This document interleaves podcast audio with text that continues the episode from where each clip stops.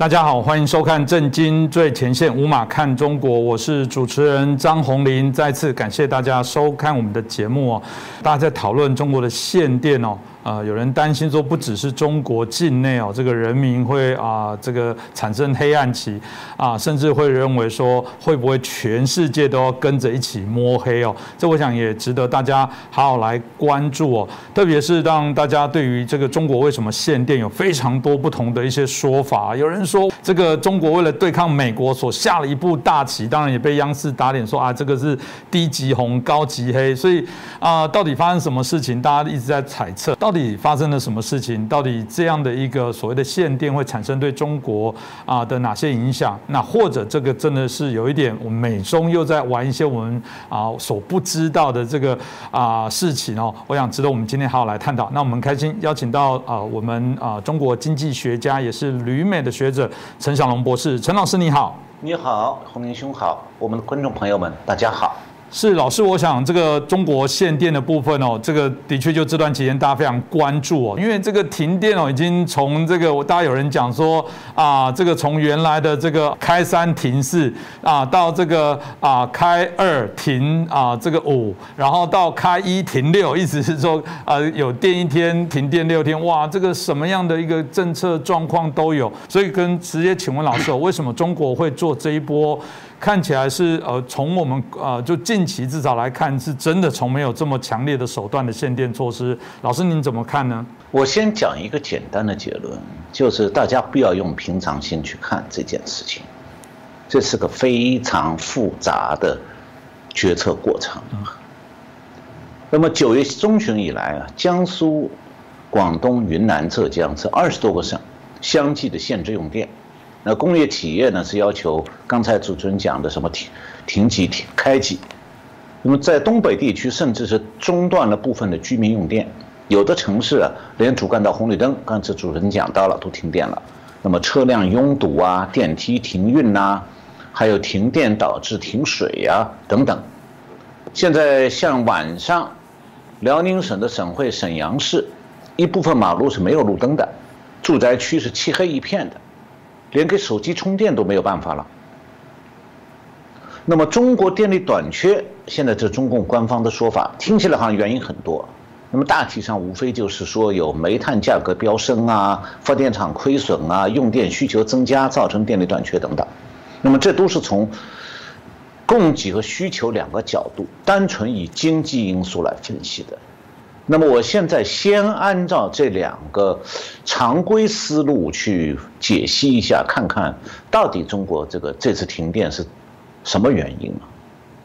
那么首先呢，分析的是中国的电力需求主要是哪些方面？那么今年九月份限制供电之前，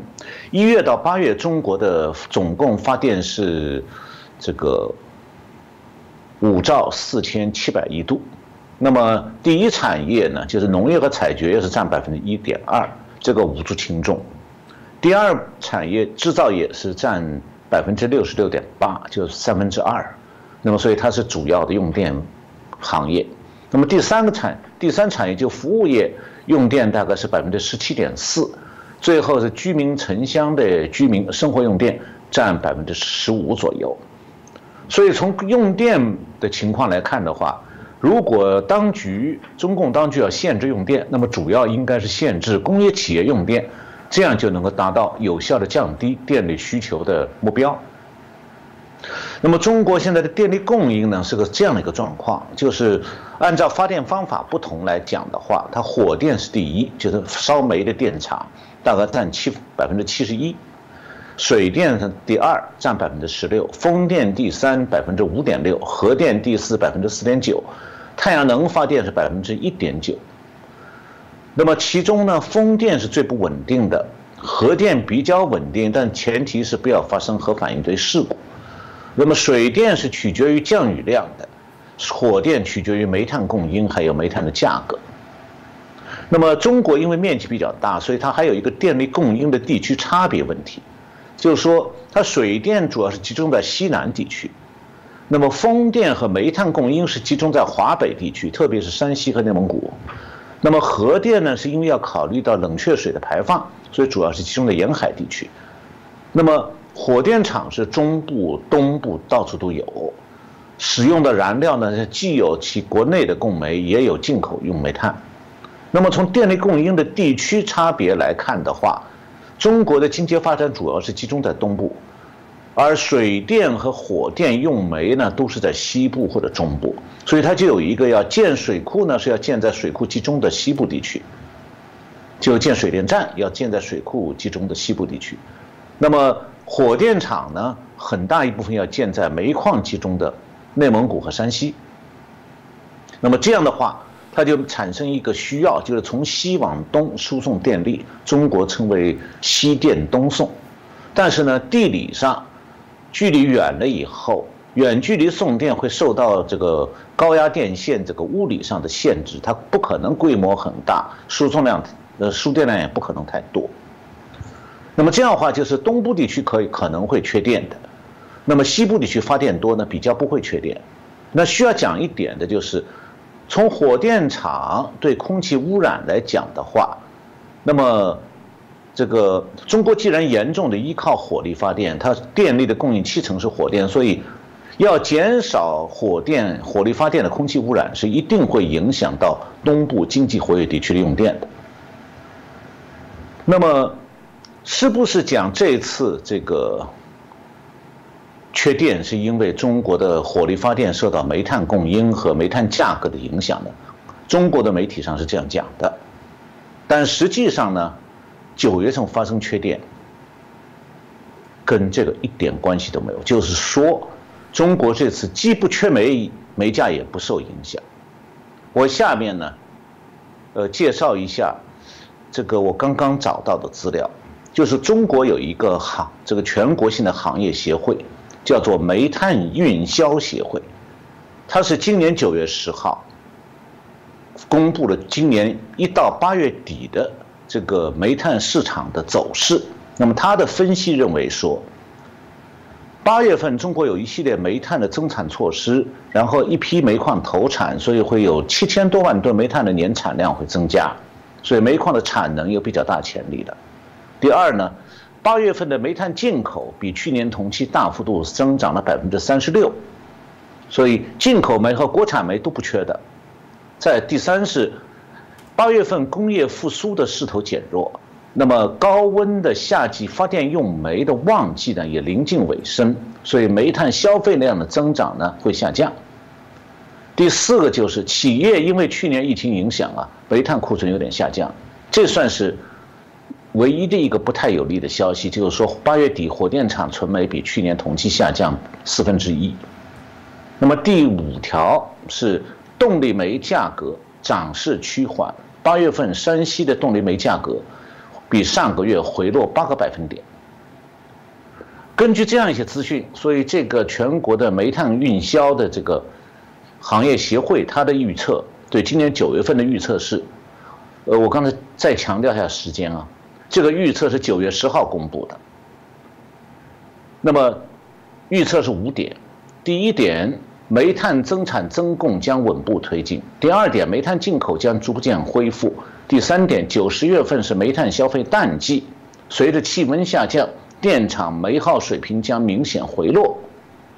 第四，气象部门预计，九月份全中国全国多多地呢降水偏多。所以预计呢，水电出力会增加，那么水电对煤电的替代作用也会增强。这我可讲的是在九月十号的时候中国公布的资讯。那么就是上九月十号以后不到一个星期，局势突然大变，全中国突然的缺电线电到处拉闸。那么现在供电紧张的省区包括南方五个省。然后有蔓延到华北、华中，特别紧张的有这个河北、山东、内蒙古西部、湖南、湖北、江西、广东、云南、广西。那么受到拉闸限电、限产停工的冲击呢？九月中旬以来，钢铁、煤炭、化工、冶金、水泥、汽车、纺织、服装等等很多行业开工率都下降。比方讲。钢铁行业九月前三周高炉的开工率已经下降了百分之五十五，比去年同期低十五个百分点。那么然后中国的媒体就开始大量报道供电不足，然后《纽约时报》也一起凑热闹，发表了一篇报道。有个记《纽约时报》记者跑到深圳北边那个东莞去采访一家鞋厂，鞋厂。那么这个厂呢是刚刚是个小厂，花了六万五块钱，六万五千块人民币一个月的租金，租来一台发电机，好让它的生产继续。那么结果呢是租金加上柴油的成本，这个工厂现在用电。这个成本是原来电网供电的两倍。那么《纽约时报》的报道还说呢，有三家上市的台湾电子公司，这个一家是两家是苹果的供应商，一家是特那个特斯拉汽那个电动车的供应商，已经发出声明警告讲，他们的工厂呢，因为受到停电的影响，这个供货呢可能会有问题。那 BBC 英国的 BBC 报道是说，这次停电多半集中在江苏、浙江。还有广东这些制造业大省，BBC 认为呢，说根据中共的说法是煤炭价格高速上涨，但我刚才前面已经讲过了，煤炭价格实际上在下跌。那么台湾这个 TVBS 也有报道说，有台湾台商担心说，如果限电趋于常态化，那么今后最近两年来，已经这些企业都饱受物料飙涨还有疫情冲击。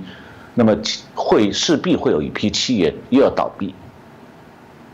呃，刚才主持人也提到了，就是中国国内出现一些说法，说什么限电是国家下一盘大棋，背后是什么国际大宗商品定价争夺战、国与国的金融战等等。然后主持人也讲到，中共央视新闻出来批评了，那么说是用电紧张纯属人为设限，这个说法是营造出来的错误认知。那么其实呢，所谓的那个一场国际大宗商品定价权的争夺战，或者国与国之间金融战，确实是乱讲，根本没有发生这样的事情。但是。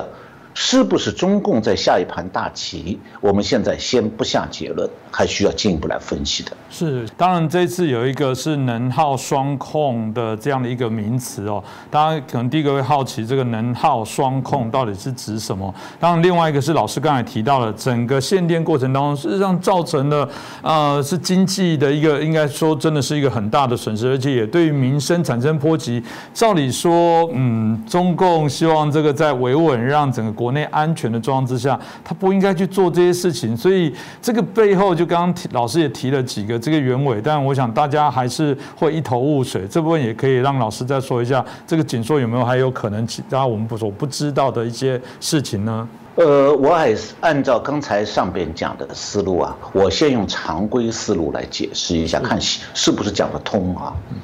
那么我们都知道这个。一个国家它的供电系统是由电网组成的，因为发电站不一定就在这个用电地区，那么要用电网把电力送过去。那么这种情况下，中国这么个大的国家，所以它的电力网啊也是很大很多的。那么中国原来是有东北、西北、华北、华东、南方这样几个电网。那么在二十多年前呢，山东、福建、四川、海南、新疆、西藏这几个地方的电网都是局部网，就是和周边的省区的电网是独立开来的。那么以后呢，中共大在电网之间架设了很多跨网的建设，所以从道理上讲，现在呢，如果是哪一个电网的有一个电厂出问题。电力供应不足，那么它是可以从通过联网啊，从别的电网有富裕电力的电网调电过来的。就先可以是网内调整，看哪个电厂出力不足了，或者设备出问题，那么让这个网里面别的火电厂增加出力。那如果还不行，那再通过联网从别的网调电。那么，所以谈我们要谈到说缺电的话，应该讲这种电谈电网缺电，因为它电网是跨省市的，就是讲到缺电，你应该讲是某某电网缺电，不能以行政区划来划分说某某省缺电，因为不一定说这个这个省缺电是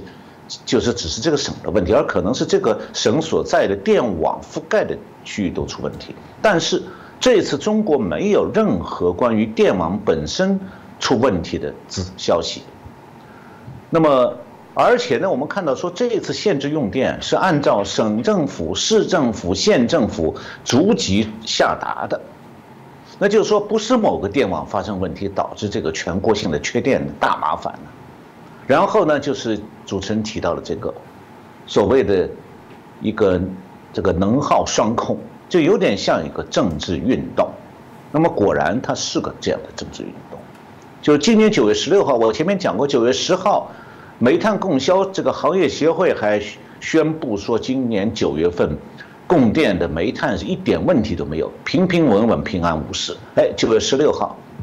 限电，原因是就在九月十六号，中共把一个叫做完善能源消费强度和总量双控控制方案下达了。这个文件实际上九月十一号就起草的。然后呢，它是中共的叫做国家发展改革委员会，这个下发一月今年九月十一号下发的一个叫做一千三百一十号文件，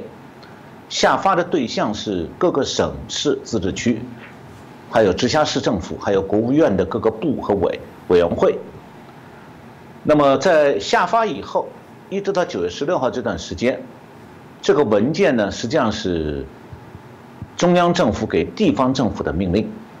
然后呢，就这个要求各个省政府再把中央政府规定的能源消耗的这个指标分解到地地区这一级的地级市。就大家都知道，中共的行政区划是省，下面是地级市，再以下以下是县级市。那么从省政府这一级分解到地方政这个地级市。再分解到县级市用了一个星期，所以到九月十六号左右，这个指标已经分解到每个县。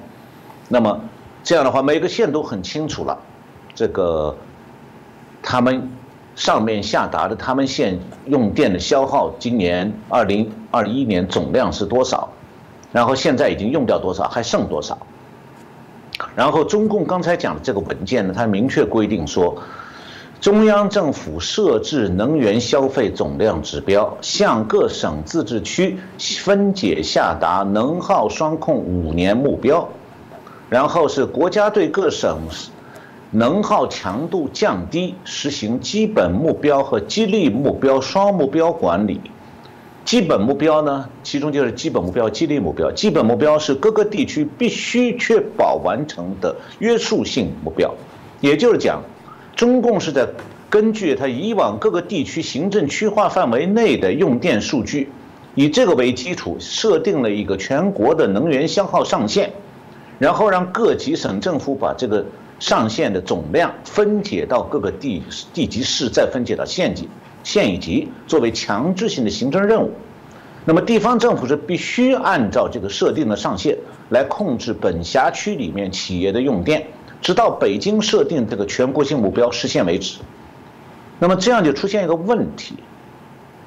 企业要保利润、保订单，你突然政府把电源关掉、切掉了，企业怎么办？那在中国，对不起了，所有企业都在中共管控下，你必须听话，要你停产你就停产，亏损那是你企业的事，订单丢了也是你企业的事，而且。你还不许公开抱怨，或者讲给外商听，你要讲出去你就完蛋了。那比方讲，有一个市政府，它管辖的范围内有几家耗电特别多的大企业，那这个市要执行这个能耗控制指标就比较容易简单了。你只要把这几家企业店停上几天，那么全市的累计的电消耗量就降下来了。那么然后上面规定的年度耗电指标就可以完成了。市长可以对上面有交代了。那么至于这几家企业被你关掉电以后，经营上遇到困难怎么办？你企业自己回家舔舔伤口，扁扁嘴好。你去敢找共产党的市长索赔吗？那很多人会讲说啊，中国已经实行市场经济了，政府怎么可以这样不讲道理？事实上，中国的市场经济是中共管控下的半市场经济，中共的政治制度是共产党的专制制度。所以，只有企业有错的，政府是从来不承认他会错的。所以，你说你政府让你亏损了，甚至让你倒闭了，因为他拉拉电，你说你找律师告政府，那是找死。你说你找民意代表投诉，对不起，中共之下只有共产党的共益代表，共产党的共，共产党这个共字，共益代表，它代表共产党的，不是代表你们企业的，所以中共之下是没有民意代表的，那些人大代表呢都是政府挑选的，跟民选没关系，人家只看上面的脸色。那你说我要是找局长、市长送钱去官说，那遇到这种上边要他们好看的事情，你找什么长、局长也好、市长也好，他们都哪敢违背上面？他不会有好眼色给你这个好脸色给你的企业家看了，所以你连关说都没有用。那么刚刚才讲到，这是如果一个城市里有大企业，把它电一拉。呃，这个这个城市就任务就完成了。那如果这个城市用电都是居民用电，中小企业用电怎么办呢？那中国的市长就会毫不犹豫地切掉居民家庭和商铺的用电。那人家市长是必须完成任务啊，因为限电的指标是按行政区划化解分解下来的。比方讲，规定说每个市要。减少百分之十的用电，那没有用电大户，那就居民楼的电梯啦、马路上红绿灯都一起断电。那你说你居民家庭日常生活没有办法了，那对市长乌纱帽有影响吗？没影响哎。所以市长如果反过来他说我要多照顾老百姓，我怕大家生活不便，那对不起喽，等你那个位置的官员多得很哎，等好久了，他巴不得你这个市长犯错误啊，你去照顾老百姓正好你就犯错误了。我在这里不是讲笑话，这次限制用电的过程中啊，中国这个有一个杂志叫《财经杂志》，它报道讲，在南方省市当中，缺电最多的是广东，拉闸呢主要是限制企业企业用电，所以因为企业用电多嘛，那么东北城市就不一样了，那里大部分企业很多地方都已经倒闭了，没什么闸可以拉的，那减少用电就只有从居民生活用电着手了。所以居民用电就被拉闸，这个情况就出来了。刚才讲沈阳辽沈阳市是辽宁省的省会，它就这种情况。那天黑以后，好像回到七十年代的乡村了。几百万人口城市一片漆黑，没有电。但是呢，就这样子，中共的媒体还千方百计掩盖真相，告诉民众讲，不是政府拉电，是供电企业遇到困难。那么。企业最关心的事情就是，中共打算限电用限制用电要到多久啊？这关系到企业能不能活下去的问题。但是啊，我们现在看到中共这个中央政府并没有一个统一的规定，它是把用电的限额分解到各个省了。这样的话，每个省自己算完账以后，他就自己规定出各自各各种各样的限制用电的时间长度，各个地方都不一样的。中国的媒体没有一家敢登，但是台湾的财新财经新报整理一些资讯，为我们提供了一个参照。根据台湾这个财经新报的报道，陕西省规定限制供电到年底，宁夏自治区规定高耗能企业停电三十天，那么四川省的说法是暂停非必要生产。但他不告诉企业说你的生产对政府来讲是必要还是不必要，你自己去猜。那么河南省规定，一部分加工企业停电二十一天以上，记住二十一天是还有个以上，就是你二十一天是起码的，二十天以后还要停多少天不知道。那重庆市规定的是限制用电的截止日期未定，就是说我们就这样停下去了。广东省规定是每个星期停四天，那山东省规定每天停电九钟九个小时，江苏省规定今年最后三个月里头，工作日的一半必须停电。那浙江省规定是每个季度停电二十天到三十天。那么从这些乱七八糟的规定里，我们可以看出来啊，其实中共下发那个文件以后啊，中南海算是完成了限制用电的目标了。至于各个省怎么样规定，中央政府没去管，也不想具体去调调整。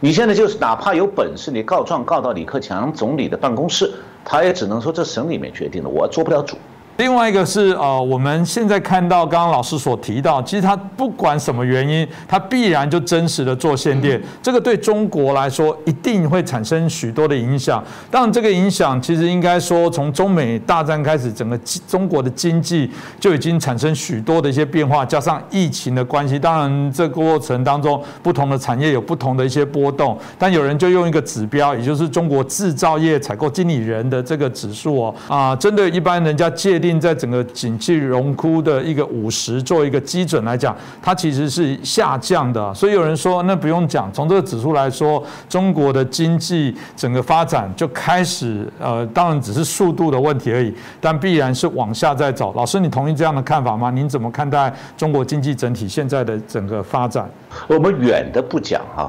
就讲最近。我们知道这个前一次节这个节目里，我们还讲到过，前面的节目讲过，就是中国最大的房地产巨头恒大公司，这个突然要近乎于倒闭，现金流断掉，那么欠的债还不上，现在不仅是冲击中国的股市、中国的房地产业，而且冲击到华尔街了。那么就是这种局面已经影响到中共经济。中共经济表现出现在因为房地产业这个经济支柱快撑不住了，有每况愈下的兆头了。那么从常规思维来理解的话，那这个中共怎么会突然限电呢？那不是经济上自杀吗？好像现在看起来真的有点这种味道。特别是现在是东部省份很多企业，特别是外企还有出口企业。现在正是在赶美国秋冬季消费品销售旺季订单的关键时刻，是最后一批货要赶快出海送美国的，你赶不上订单，占企业一年大半的生意的订单就要泡汤。那不光是这样，那台湾是有三分之二的上市公司在中国是有经营的，那么这次断电可以讲也让他们是受创很深。我看到台湾经济日报报道说。台湾的这个 PCB 就是印刷电路板，还有散热、被动元件、制鞋、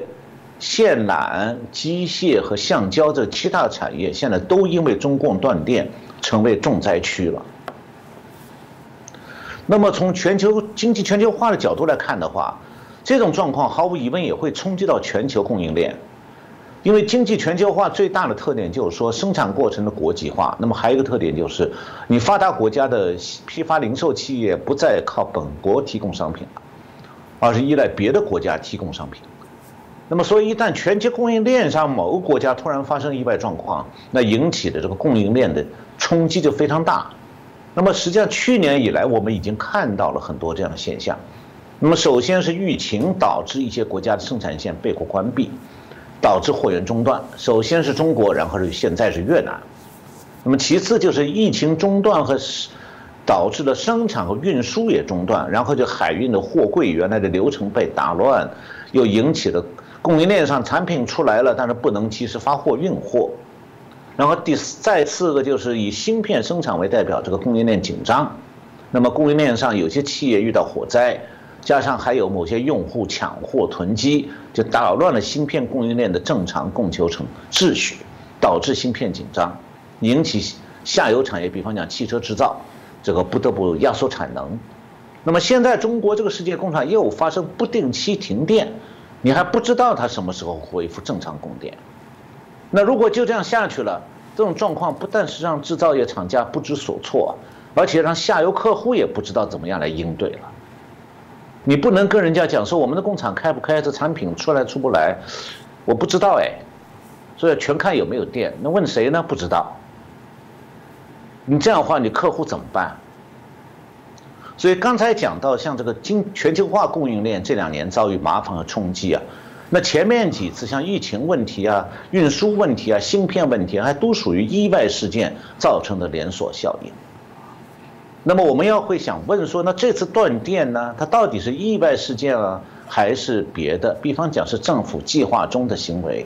从常理上讲，哪里会有这样一个笨的政府自己计划一个断电，造成对经济的打击？不过还好了，中共不是民选的了，人家是拿枪坐在那里的，就跟山山大那个山寨的山大王一样，山大王不要选举的啦。所以他也不在乎。他要自杀，你还真没有办法拦他。那么现在可以讲，到现在为止，全球供应链相关的上下游厂商都还不了解中共这次断电政策的实施到底是为了什么，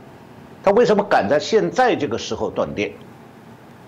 那如果对企业来讲的话，你如果连中共要断电的原因都搞不清楚，你自己就没有办法制定自己企业的合理的对策。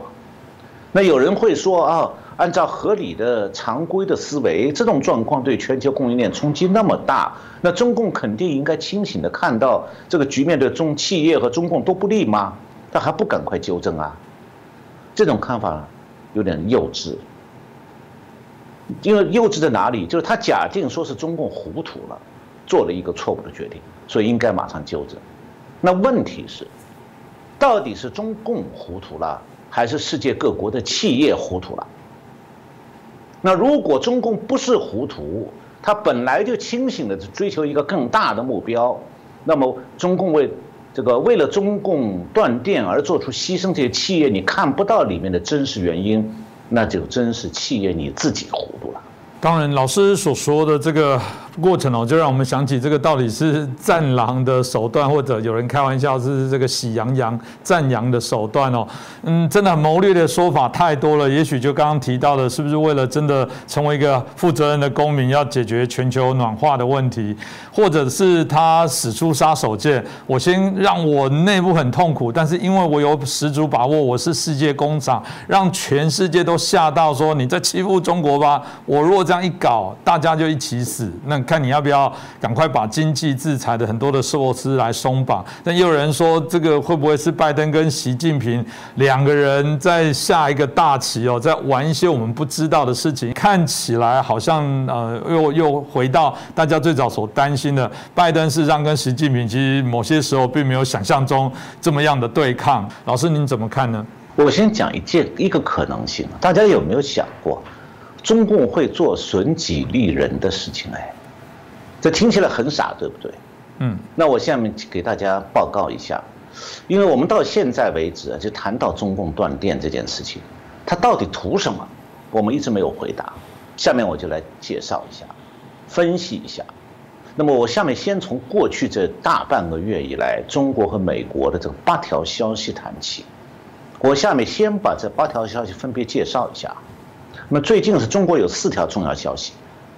都牵涉到中美关系。那第一是九月九号，中国房地产最大企业恒大现金流中断，成为中国房地产泡沫破灭的一个先兆。这个事情引起全世界关注，因为它关系到对中国经济前景的重新评估。那么第二件是九月二十四号，中国一个最大的电子企业华为的财务长，他的老板任正非的千金孟晚舟，在加拿大被拘押审判一千多天以后。向美国司法部承认，他曾经代表华为公司欺骗银行，违法向伊朗出口禁运物资，并且洗钱。但是，美国司法部呢允许他离开加拿大，回到中国。这是中美角力的一个重要案件，现在突然落幕了。那么第三条，中共当局突然在孟晚舟被放走前一天，宣布刚才讲的那个强化实行。能源消费强度和总量双控政策，那么这个消息呢？因为被恒大和孟晚舟案的消息冲淡，没有引起国际社会的充分关注，我就没有看到几家媒体分析过这点这个政策本身的问题。那么第四个就是九月二十三号，中国全国开始拉闸限电，以致影响到很多在中国运营的台商的企业。那么有趣的是，上面这四条消息当中，恒大和限电呢是引起了媒体的关注最和分析最多的。那孟晚舟和中共新能源政策的，明明是和限电啊有直接关联的，但是很少有媒体啊把限电断电和孟晚舟还有中共这个新能源使用政策连起来挂起钩来看，这样就错过了新闻分析的重要线索。这是中国方面，那美国方面也是有四条牵涉到中美关系的消息。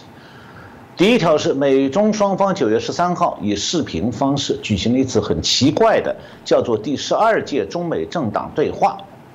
这个对话是由中共中央对外联络部同美国民主党和共和党一起创办的。中方代表是中共中央对外联络部部长宋涛，美方代表是民主党全国委员会主席呃前主席，叫做 Howard Dean。还有呢，一个来代表共和党的美国前贸易代表卡卡拉 Hills。不过，关于这次中美政党对话，美国的英文媒体拒绝报道，我就是不报。那么，也有这个其他的媒体参与这个问这个参与对话的美国民主党和这共和两党，还有其他参参与对话的美方人士，请他们评价一下这次会谈。结果，所有的参加会谈的人都拒绝回答，所以这个会谈就变得很奇怪，像保密会议一样。那么，关于这次对话的消息，谁发布呢？中共发布的。那么，什么叫做中共中央对外联络部？中共中央对外联络部是负责对各国共产党和外国左派政党统战的机构。美国两党从历来和中共只有外交上的往来。不接受中共的统战，也没有党务往来，但是这次政党对话，不但是美国左派的政党民主党接受中共挑战，呃，接受中共统战，连共和党也接受了中共的统战。那么他现在派共和党派去参加这个政党对话的，叫做这个 Hills，Carla Hills，他是以共和党代表的身份参加的。那他是美国的拥抱熊猫派的大本营美中关系全国委员会。就 National Committee of the United States-China Relations，是这个委员会的荣誉主席。这第一条消息。第二条牵扯到中美关系消息是，白宫的新闻秘书 Jan Psaki 九月二十七号，在孟晚舟被放走之后答记者问的时候，首次透露，这个月呃就上个月九月上旬，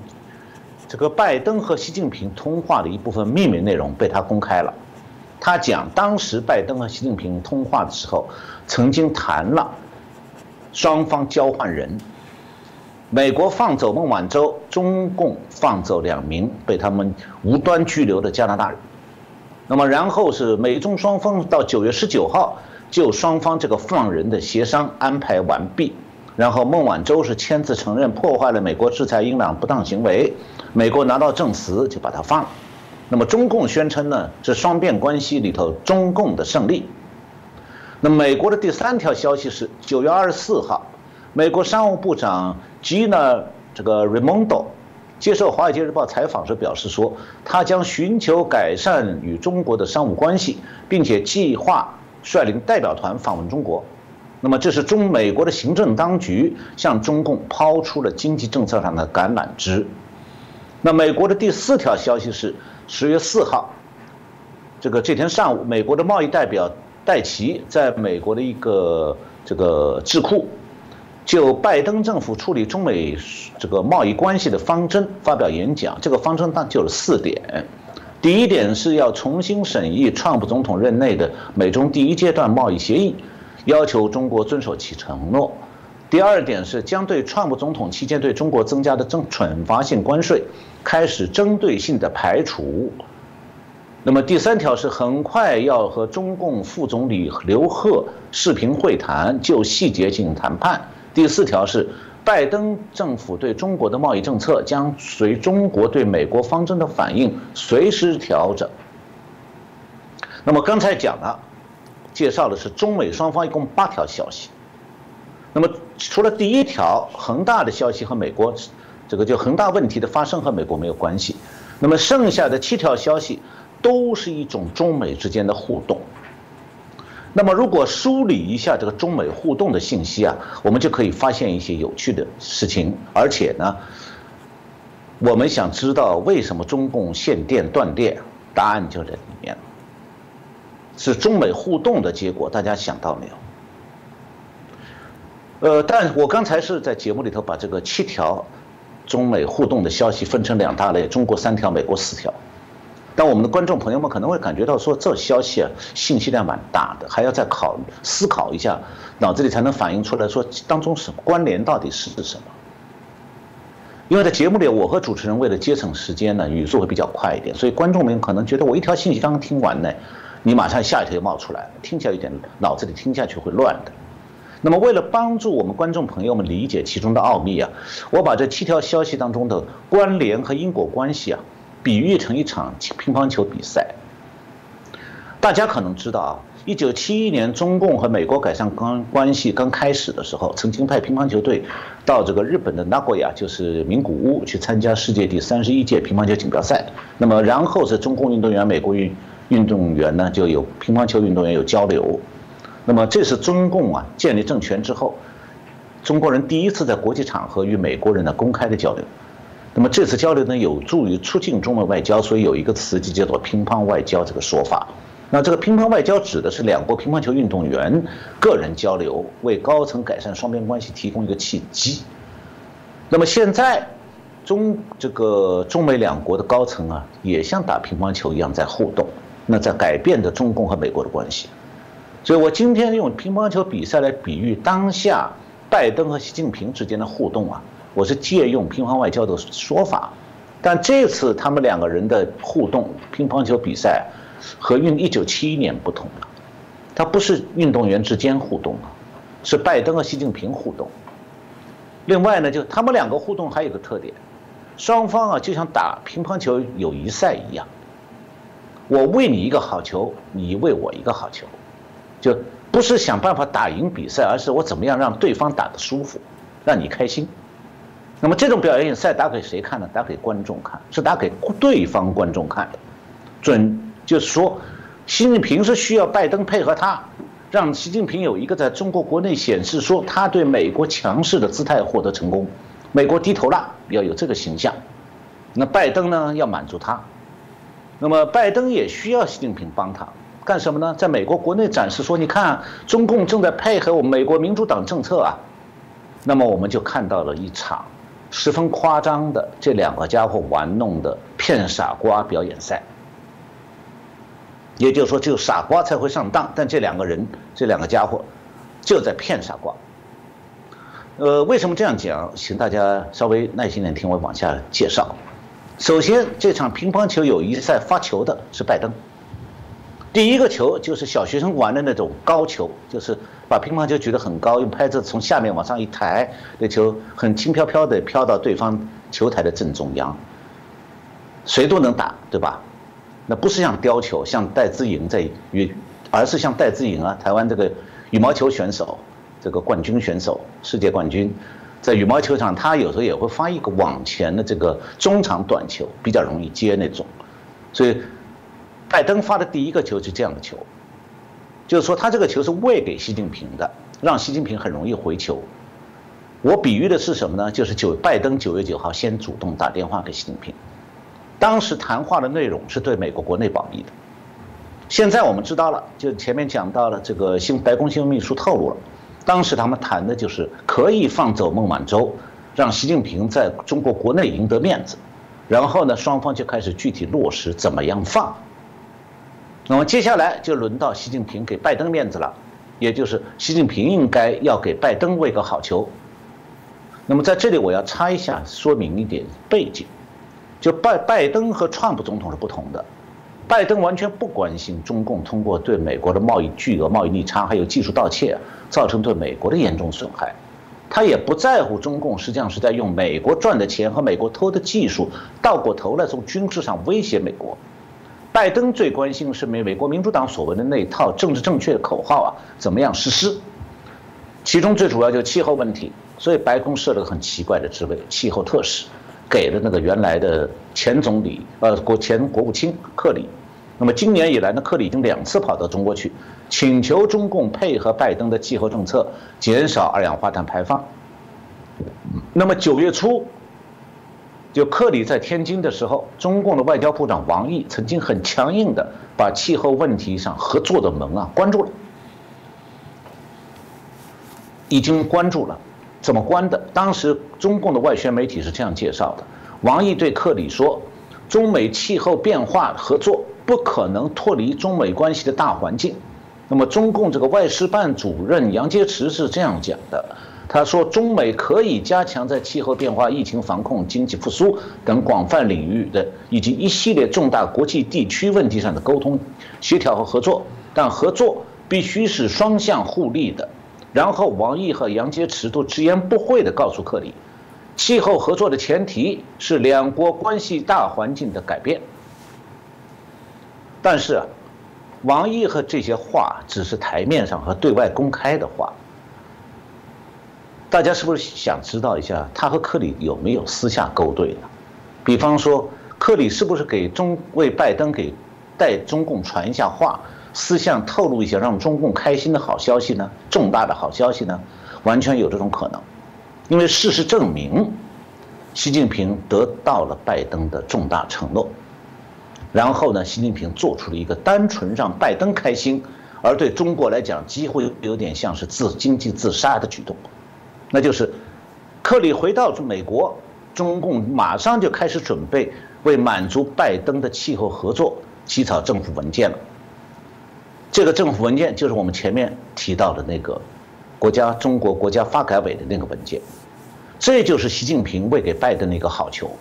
这个底非常可能当时王毅就透露给克里了，让克里悄悄地告诉拜登。那么这个所谓的。完善能源消费强度总量双控制度方案，它是克里走了以后，马上九月十一号，九月九号克里走的，九月十一号中共下发到省部级，但暂时内部保密。为什么？他要保密的原因是，习近平是准备用牺牲经济、牺牲企业利益为代价，用强行停电来减少火力发电，达到二氧化碳减少排放的目标。这无论如何不是什么光彩的事情啊。那为什么要暂时保密呢？就是当时孟晚舟的释放还没落实，再一个就是习近平期待的最大的好消息，拜登当局还没公开讲出来呢。所以接下来就轮到拜登回球了，他又喂给习近平一个好球，那就九月十三号那天那场中美关政党对话，这件事呢，拜登根本就瞒着美国国内，到现在也只字不提。虽然讲这个会呢，它只是个形式，但对习近平很重要的，因为可以让拜登让习近平可以很神气的在中共高层里面讲，你看现在拜登已经和我们合作了，接受了我们中共的统战了。那么拜登喂过这个好球以后呢，下一步又轮到习近平喂球给拜登了。所以呢，就在孟晚舟离开加拿大回中国的那一天，中共大概这个。呃，即将孟晚舟即将离开加拿大，这个安排快要落实的时候，中共突然下令，时间大概九月十六号，就是那一天，这个北京已经下发到地方这个省部级，就是省一级政府、省政府和这个这个国务院各部的刚才讲的这个能源控制方案，这道命令呢，九月十六号左右，中共让地方政府开始准备执行了。那么这道限制供电的命令实际上是一场政治秀，就是演给拜登看的，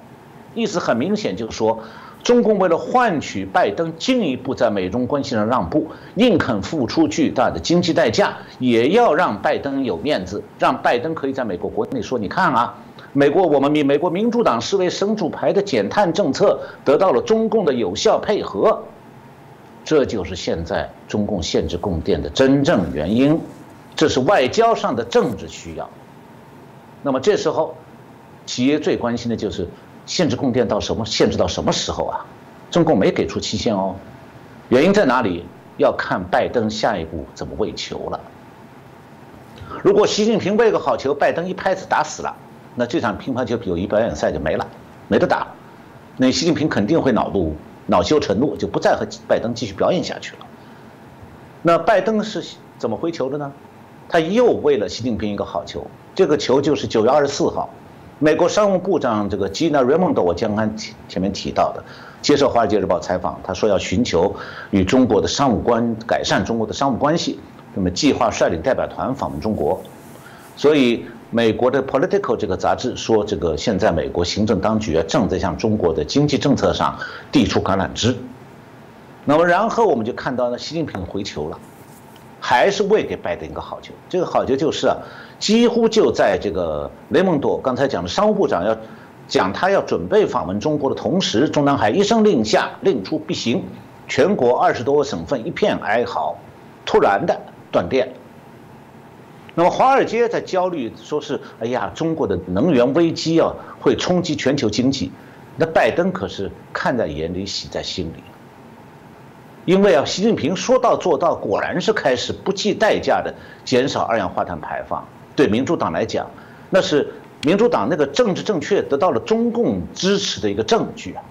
那对明年美国的众议院中期选举，民主党保住多数席位的多少会有帮助啊。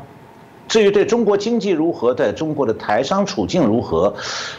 供应链全球供应链受到什么影响，好像拜登行政当局还有美国的民主党其实很昏庸的。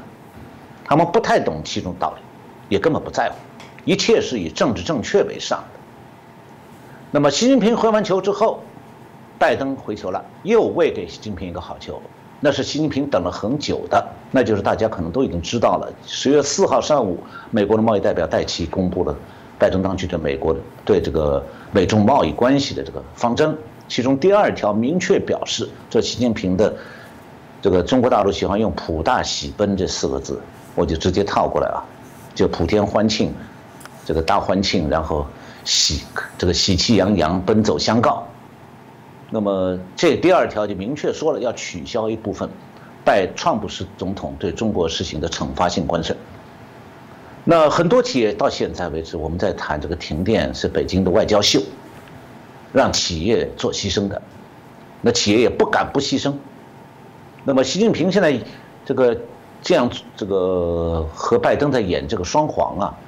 这个很多企业还是会问一个问题，关系他们自己生存的问题，就到底以后中国会不会正常恢复供电啊？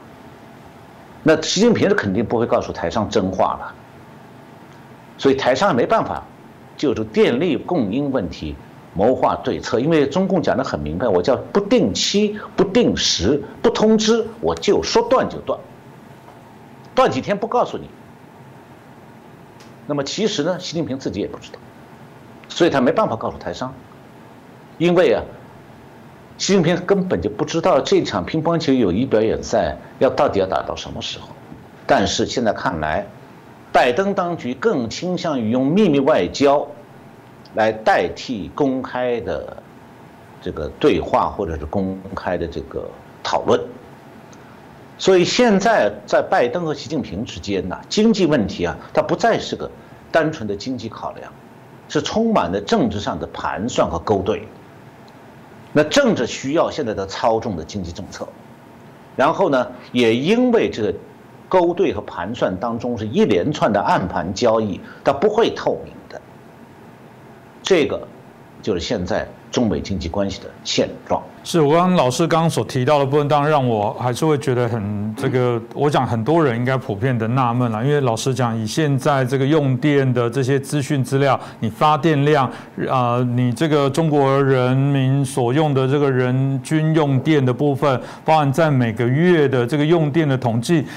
我我我，你觉得中国没有吗？中国有这么落后吗？这些东西做一个盘算，你现在自有可以能源发啊配的是多少？呃，每个月份的预估，其实哪有那种会出现叫做不定时不知道状况的？我觉得这个当然就会引起刚刚老师所评论的部分，是它是不是一场秀？如果是一场秀，那假设这样的推论是真的的话，那太惊人了。那个惊人不只是过去我们在谈到啊，中共惯用在军事上用人海战术，人海战术的概念是什么？反正别人的小孩子，我们开完啊，用台湾的闽南语说，把人给印啊西北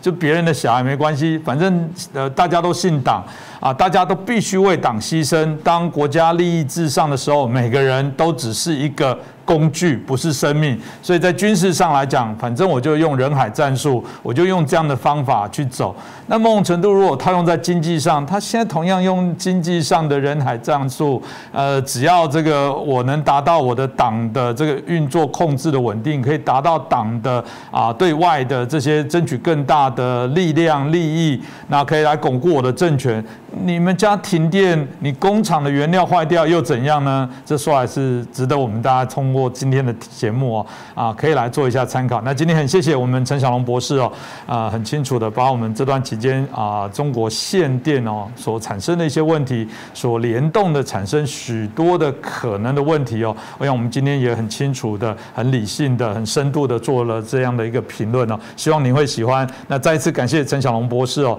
带来我们这么精彩的分析，谢谢谢。老师，呃，谢谢洪林兄，谢谢我们的观众朋友们收看，我们下次再见。